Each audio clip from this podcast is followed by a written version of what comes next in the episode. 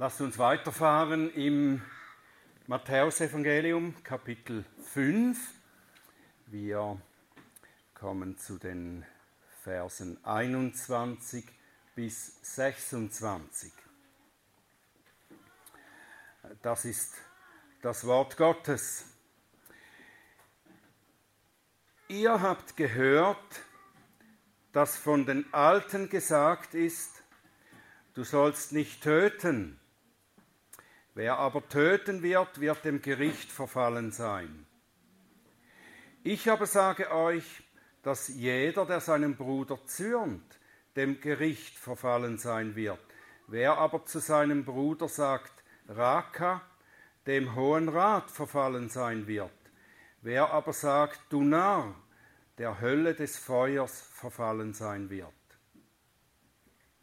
Wenn du nun deine Gabe darbringst zu dem Altar und dich dort erinnerst, dass dein Bruder etwas gegen dich hat, so lass deine Gabe dort vor dem Altar und gehe vorher hin, versöhne dich mit deinem Bruder und dann komm und bringe deine Gabe dar. Komm deinem Gegner schnell entgegen, während du mit ihm auf dem Weg bist, damit nicht etwa der Gegner dich dem Richter überliefert und der Richter dem Diener, und du ins Gefängnis geworfen wirst. Wahrlich, ich sage dir, du wirst nicht von dort herauskommen, bis du auch die letzte Münze bezahlt hast. Himmlischer Vater, wir danken dir, dass du uns dieses Wort gegeben hast. Wir danken dir für all das, was du zu uns sprichst, auch jetzt, wenn wir darüber nachdenken. Und ich bitte dich, dass du unsere Herzen öffnest und unseren Verstand klar machst, dass wir verstehen können, was du uns zu sagen hast. Öffne auch meine Lippen, dass sie deinen Ruhm und deine Herrlichkeit verkünden. Amen. Wir haben beim letzten Mal, das war dann im Vers 20, wo wir aufgehört haben, äh, im Vers 20, da haben wir gelesen, dass die Gerechtigkeit der Schriftgelehrten und Pharisäer nicht genügend ist für das Königreich der Himmel. Und jetzt beginnt Jesus damit zu zeigen, warum das so ist und woran man das sieht. Und er zeigt uns, wie wir denn stattdessen zu dieser vorzüglicheren Gerechtigkeit kommen, die wir brauchen, um im Königreich der Himmel zu sein und zu leben. Er gibt uns in den verbleibenden Abschnitten hier in Kapitel 5, gibt er uns sechs Beispiele, in denen er zeigt, wie sich die traditionelle Lehre, die die Leute von den Schriftgelehrten her kannten, wie sich diese Tradition unterscheidet von dem, was Gott wirklich gemeint hat in seinen Geboten. Jedes dieser Beispiele führt er dann damit ein, dass er sagt, ihr habt gehört oder es wurde gesagt, und dann entgegnet er, ich aber sage euch. Und damit stellt Jesus ganz klar seine göttliche Autorität heraus. Die Bergpredigt, die heißt zwar Predigt, aber es ist nicht nur eine Predigt wie die eines Rabbis oder wie die eines Pfarrers. Es geht nicht darum, dass Jesus jetzt seine Lehrmeinung derjenigen gegenüberstellt, die die meisten der Schriftgelehrten haben. So als wollte er etwa sagen, ich habe hier einige Punkte, die ich euch zeigen möchte, wie ich denke, dass man folgende Stellen aus dem Alten Testament besser auf diese Weise interpretiert. Selbst die Propheten, die mit der Autorität sprachen, die Gott ihnen gegeben hatte, die mussten auch sagen, so spricht der Herr. Aber Jesus sagt hier, ich aber sage euch. Er sagt nicht, so spricht der Herr, Er sagt, ich spreche so zu euch. Was Jesus sagt und lehrt, ist nicht eine Alternative, wenn auch eine bessere Bibelauslegung. Es ist Gottes Wort. Hier ist Gott der Sohn, der mit göttlicher Autorität sagt, ihr wurdet falsch gelehrt. Das Wort Gottes in Person, ich bin das, ich zeige euch, was Gott wirklich gesagt hat. Und das müssen wir uns immer wieder bewusst machen.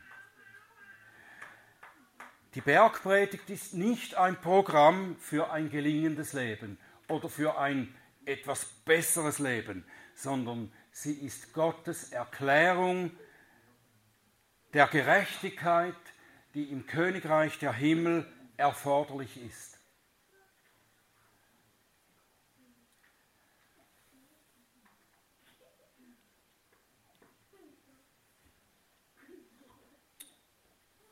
Ich habe das jetzt nicht im Skript hier, aber ich denke, ich möchte das trotzdem sagen. Ich habe äh, in, in der letzten Woche habe ich einmal in diese Filmserie The Chosen hineingeschaut. Und da ist Jesus doch tatsächlich am Vorbereiten der Bergpredigt. Er hat da so ein Manuskript und er spricht dann mit äh, Matthäus darüber und fragt ihn nach seinem Feedback. Jesus fragt einen Jünger, nach dem Feedback für seine Predigt, die er vorbereitet hat. Und dann sagt Matthäus tatsächlich ihm etwas, ja, das solltest du nicht so anfangen, du musst irgendwie positiver einsteigen. Und am Schluss erklärt Jesus dann einiges und sagt, ja, aber du hast recht, den Anfang, den muss ich noch umstellen. Das ist nicht der Jesus der Bibel. Und diese Filmserie hat viele solche äh, Fehler, grobe Fehler, ähm, wo Jesus falsch dargestellt wird. Und diese Filmserie ist auch von äh, einer mormonischen Filmgesellschaft. Die Angel ist von den Mormonen und äh, es gibt auch römische Katholiken, die da mitmischen. Und das kommt dann immer wieder zum Ausdruck in diesen Filmen. Ein falscher Jesus. Hier ist Jesus, der Gott ist und der sagt, was Gott sagt. Er muss nicht seine Predigt mit Hilfe eines Jüngers, mit Hilfe seines Feedbacks vorbereiten. Es ist Gott, der spricht. Nun, wen meinte Jesus denn, wenn er hier zuerst von den Alten spricht, von denen dieses, dieses mangelhafte Verständnis des Gesetzes kam? wenn wir es so lesen, wie es in fast allen, also ich habe verschiedene Übersetzungen in verschiedenen Sprachen angeschaut, ich habe nur in einer Übersetzung das gefunden, wie ich denke, dass es richtig ist, es wiederzugeben. Wenn man das so übersetzt, wie es in fast allen Übersetzungen steht, dann heißt, ihr habt gehört, dass zu den Alten gesagt ist. Wir würden das dann so verstehen müssen, dass die Alten, also die Vorfahren der Hörer Jesu, jetzt, dass die das so gesagt bekommen. Es ist zu den Alten gesagt, oder? Und dann ist die Frage, von wem? Und dann denkt man ziemlich schnell, ist eine logische Schlussfolgerung, ja, von Mose oder von den Propheten haben sie das so gesagt bekommen, vom Alten Testament. Und so wird es heute in der Tat oft verstanden. Das Alte Testament hat uns in einer Weise gelehrt, dann kam Jesus und hat das verändert. In der Regel sagt man dann, Jesus hat mehr Liebe und Nachsicht hier hereingebracht. Oder noch krasser, das Alte Testament zeigt das grimmige und Jesus das freundliche Gesicht Gottes. Und mit dieser Sicht bekommen wir aber schon sehr bald Schwierigkeiten, wenn wir die Bergpredigt etwas genauer anschauen. Jesus scheint hier vieles sogar zu verschärfen, strenger zu nehmen. Aber das ist nur scheinbar, oder? Es ist wirklich das Gleiche. Gott hat sich immer so offenbart, wie Jesus, der Sohn Gottes, jetzt das erklärt.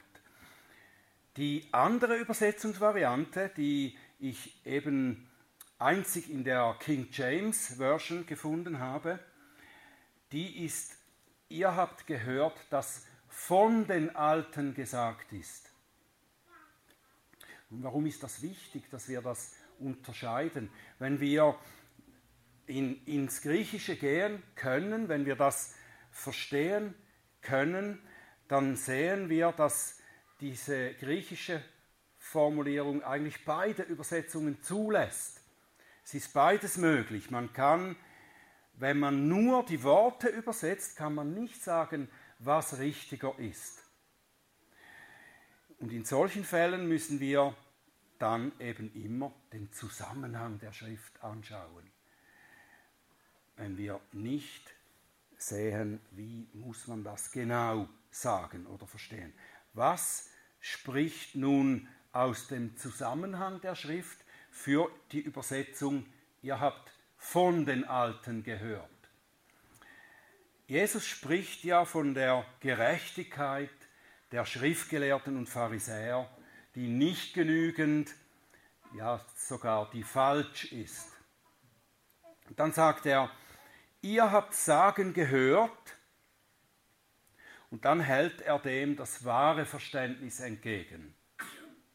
Das Falsche kam von den Alten über die Schriftgelehrten zu ihnen.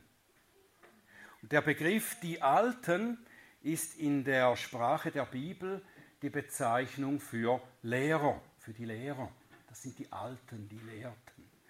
Und so sagt Jesus, diese Lehrer haben es euch so überliefert, ich aber sage euch.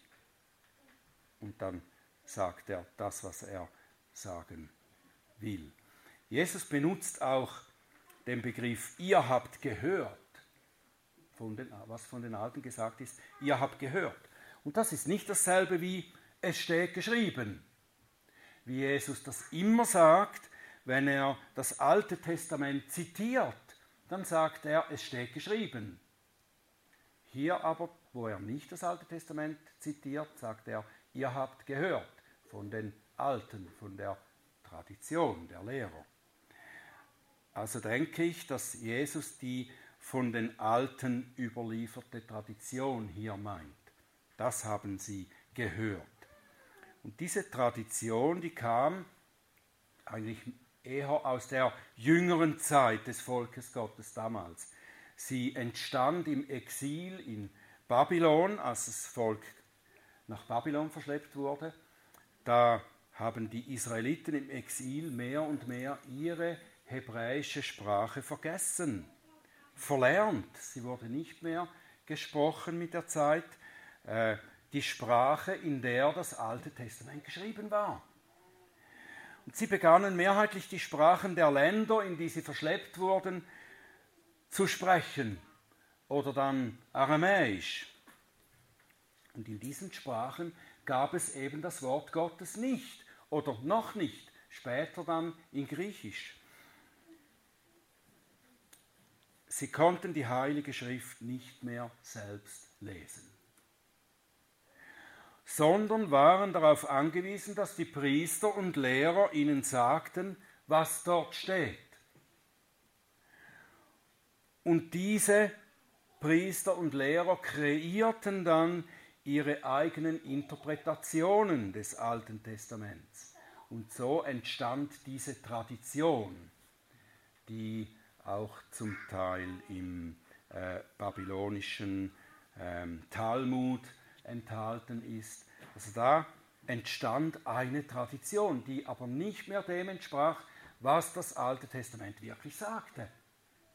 Und das meint Jesus. Ihr habt gehört, dass euch diese Dinge so gesagt wurden. Tradition, ich aber sage euch. Etwas Ähnliches geschah in der Geschichte der Christenheit, als die Kirche begann zur päpstlichen Kirche zu werden, wo die Heilige Schrift nur in Latein vorgelesen wurde, das aus dem Volk praktisch niemand verstand.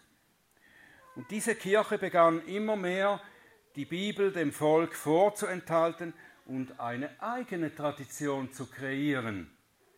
Sie sagten den Leuten, was sie glauben müssen.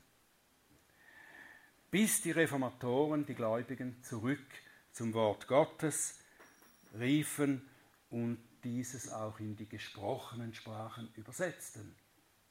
Die Geschichte wiederholt sich also. Auch heute, im 21. Jahrhundert, ist es oft nicht mehr so viel anders.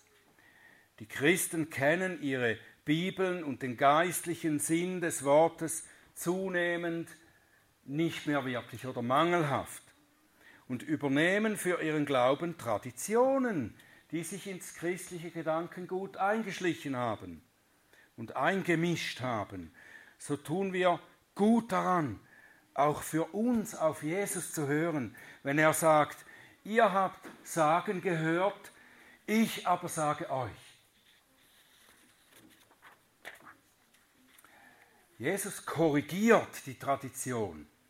Hier die Tradition, die das jüdische Volk von ihren Lehrern, eben von den Alten, überliefert bekam, in einer Weise, die keineswegs auflockert oder das bisher Gelehrte irgendwie leichter verdaulich macht.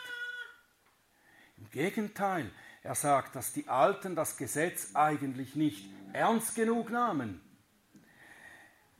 Und er nennt dabei nun zunächst drei Gerichtshöfe, Vers 22, drei Gerichtshöfe nennt er hier.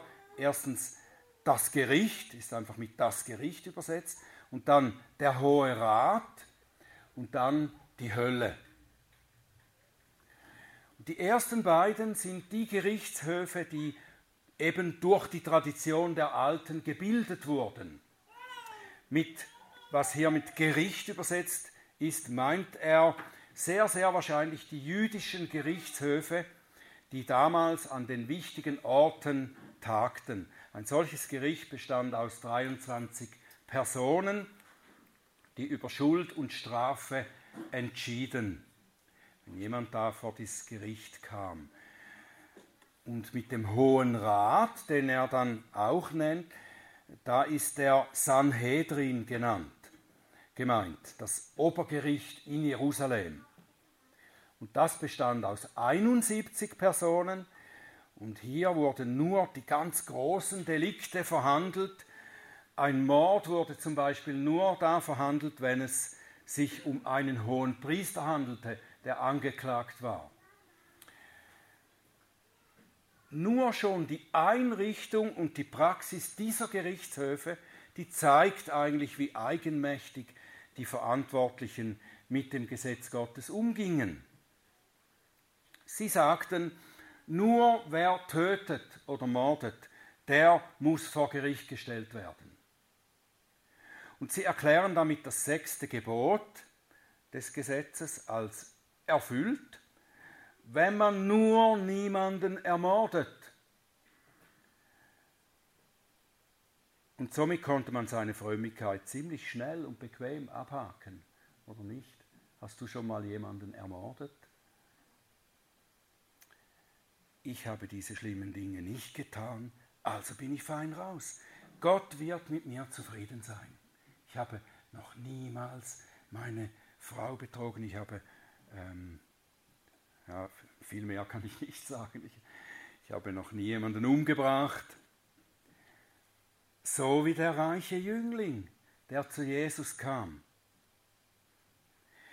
und wohl erwartete, dass der Herr nur ein weiterer dieser Rabbis ist. Und er fragte ihn dann, sag mal Rabbi, was muss ich eigentlich getan haben, um das ewige Leben zu bekommen?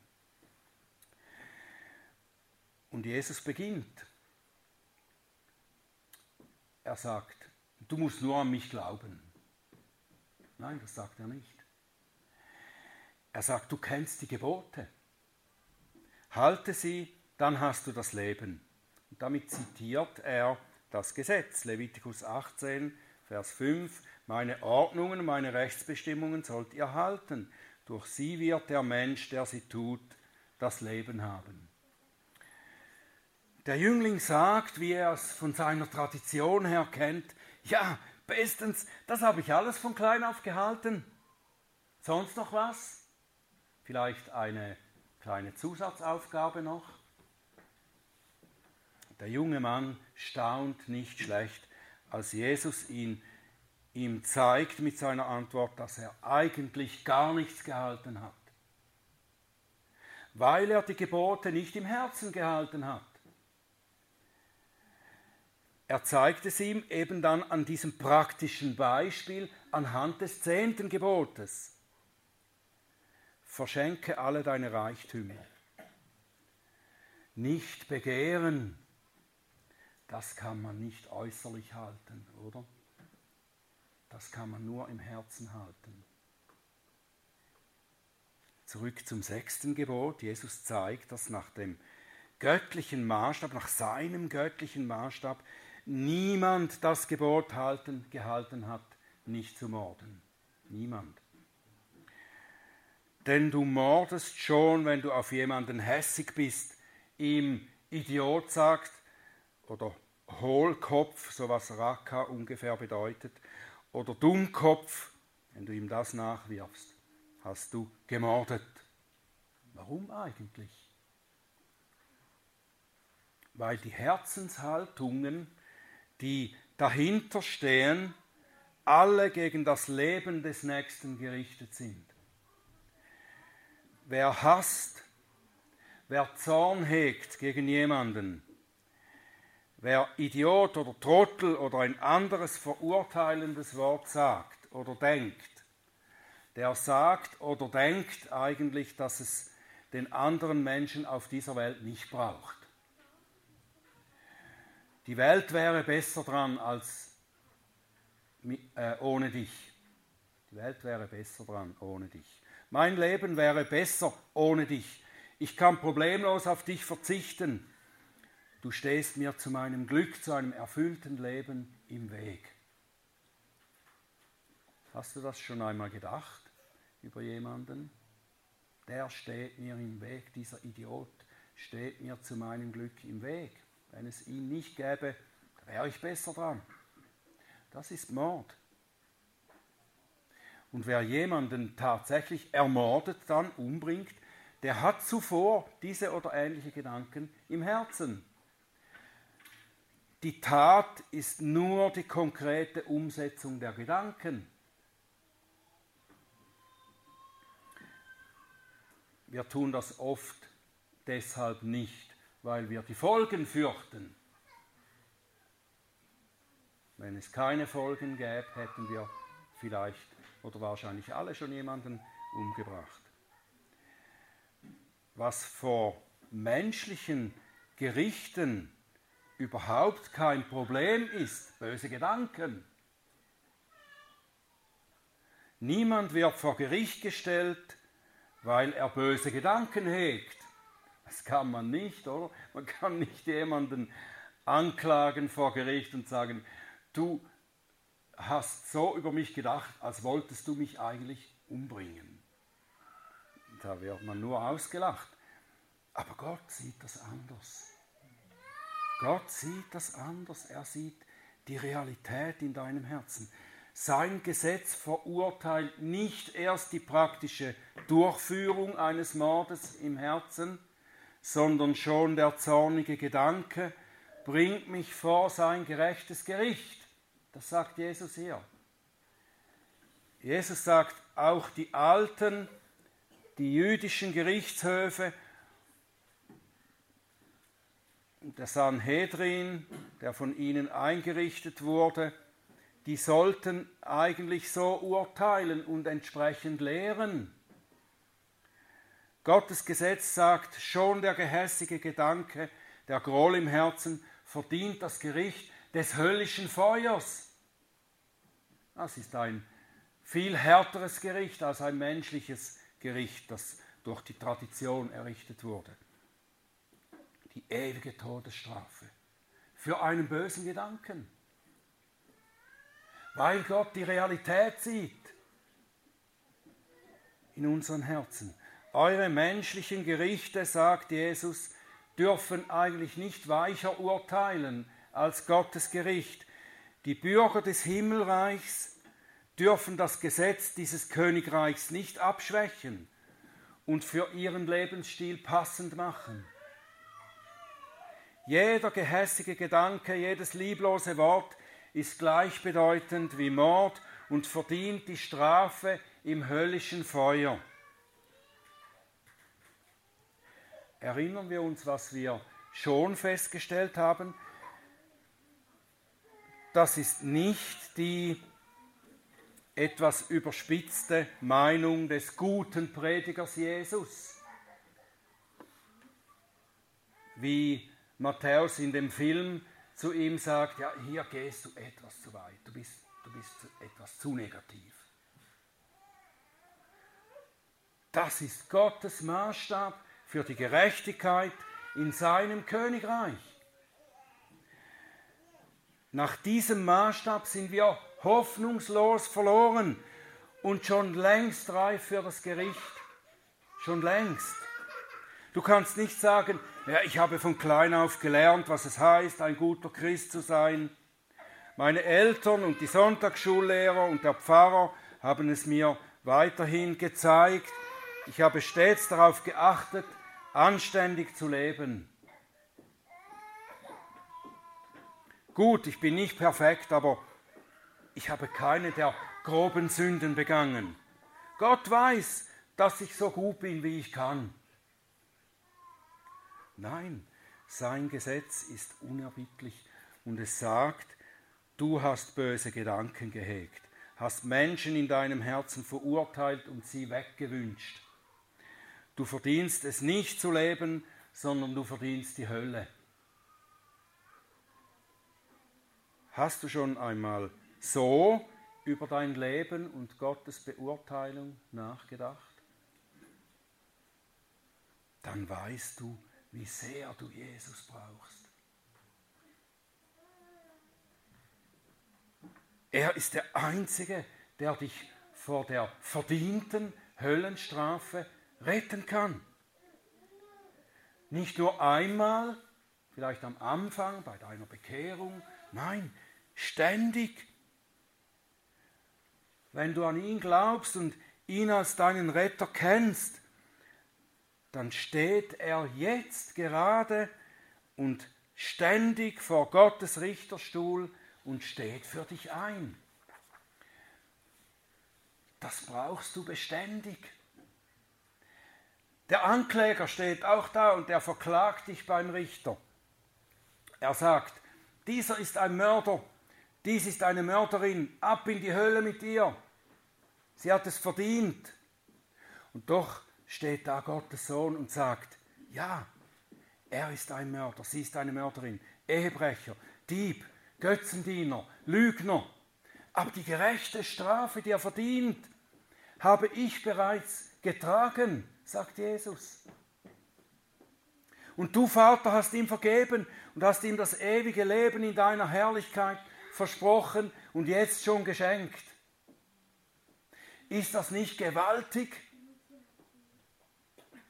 Darum sind wir hier, um Gott dafür zu preisen.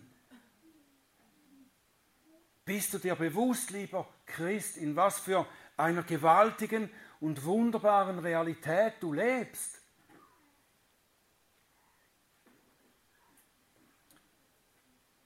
Und wenn du Jesus noch nicht als deinen Retter kennst,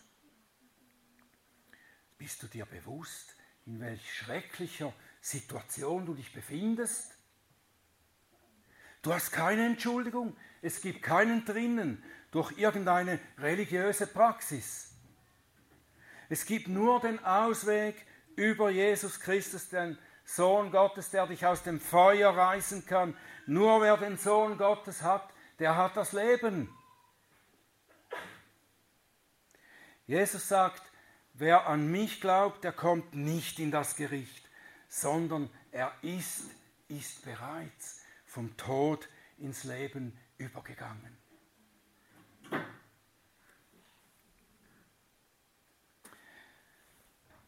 Nun sahen wir in der ersten Hälfte dieses, unseres Abschnittes, wie wir Gottes Gesetz, hier konkret das, erste, das sechste Gebot einmal, wie wir das verstehen müssen. Und wir sahen die unerbittliche Schärfe des Wortes Gottes, das schärfer ist als jedes zweischneidige Schwert. Durchdringend bis zur Scheidung von Seele und Geist, sowohl der Gelenke als auch des Markes und ein Richter der Gedanken und Gesinnungen des Herzens. Und kein Geschöpf ist vor ihm unsichtbar, sondern alles bloß und aufgedeckt vor den Augen dessen, mit dem wir es zu tun haben. Das ist Hebräer 4, Vers 12 und 13. Nun gibt uns Jesus hier, Matthäus 5 ab Vers 23, eine praktische Anwendung zu diesem Verständnis. Wenn wir das verstanden haben mit dem Gesetz und wie es Morden beurteilt, dann haben wir jetzt eine praktische Anwendung, wie wir als Christen damit leben, mit diesem Verständnis, mit diesem Wissen, dem, eben mit dem richtigen Verständnis des Gesetzes. In unserem Glaub, Glaubensalltag, im Ausüben unserer Religion, überhaupt immer. Wir wissen spätestens aus den Briefen des Neuen Testaments, dass das Halten der Gebote, die ja alle zunächst negativ formuliert sind, die zehn Gebote, dass die, das Halten der Gebote auch die positive Seite davon verlangt. Wer gestohlen hat, stehle nicht mehr. Epheser 4 und 5 gibt es da diese Aufzählungen. Wer gestohlen hat, stehle nicht mehr sondern gebe den Bedürftigen. Das ist die positive Seite. Lügt nicht, sondern sprecht die Wahrheit in Liebe. Redet keine faulen Worte, sondern Gutes, das erbaut und so weiter. Wie leben wir positiv, um die negativen Verbote zu halten? So bedeutet nicht zu morden, bedeutet auch, dass wir das Leben in jeder möglichen Weise fördern sollen. Sollen dafür sorgen, dass das gute Leben gelebt werden kann, da ist. Das gute Leben, das ewige Leben unseres Nächsten sollen wir suchen und fördern.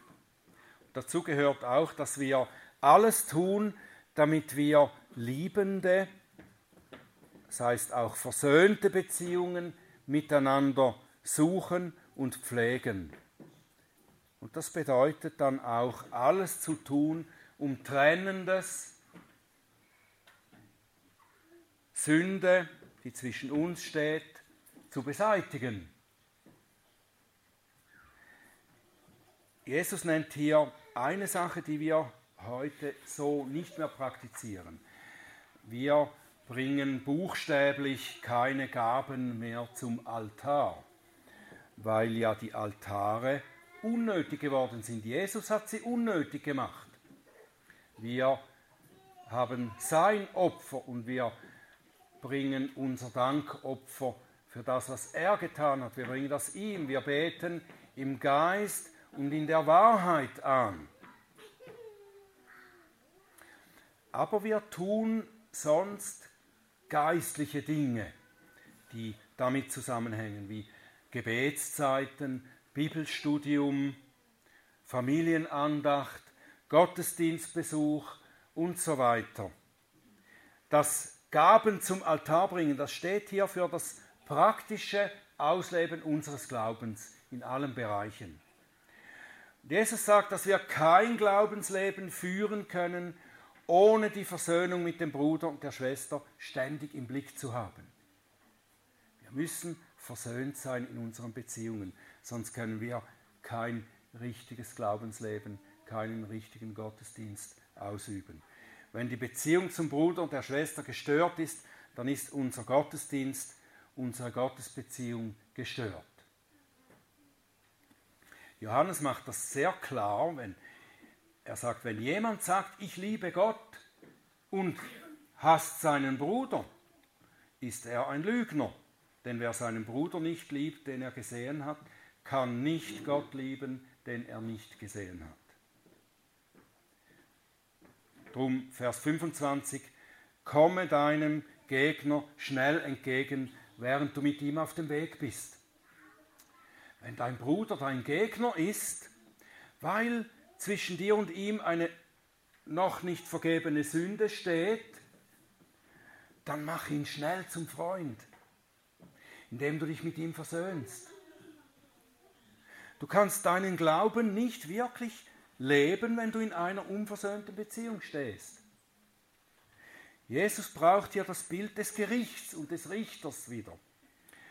Und das muss geistlich verstanden werden, etwa so wie in dem Gleichnis von dem bösen Knecht, der nicht vergeben wollte und deshalb ins Gefängnis geworfen wurde. Was wir beachten müssen, ist, dass hier Gott der Richter ist. Gott selbst ist der Richter.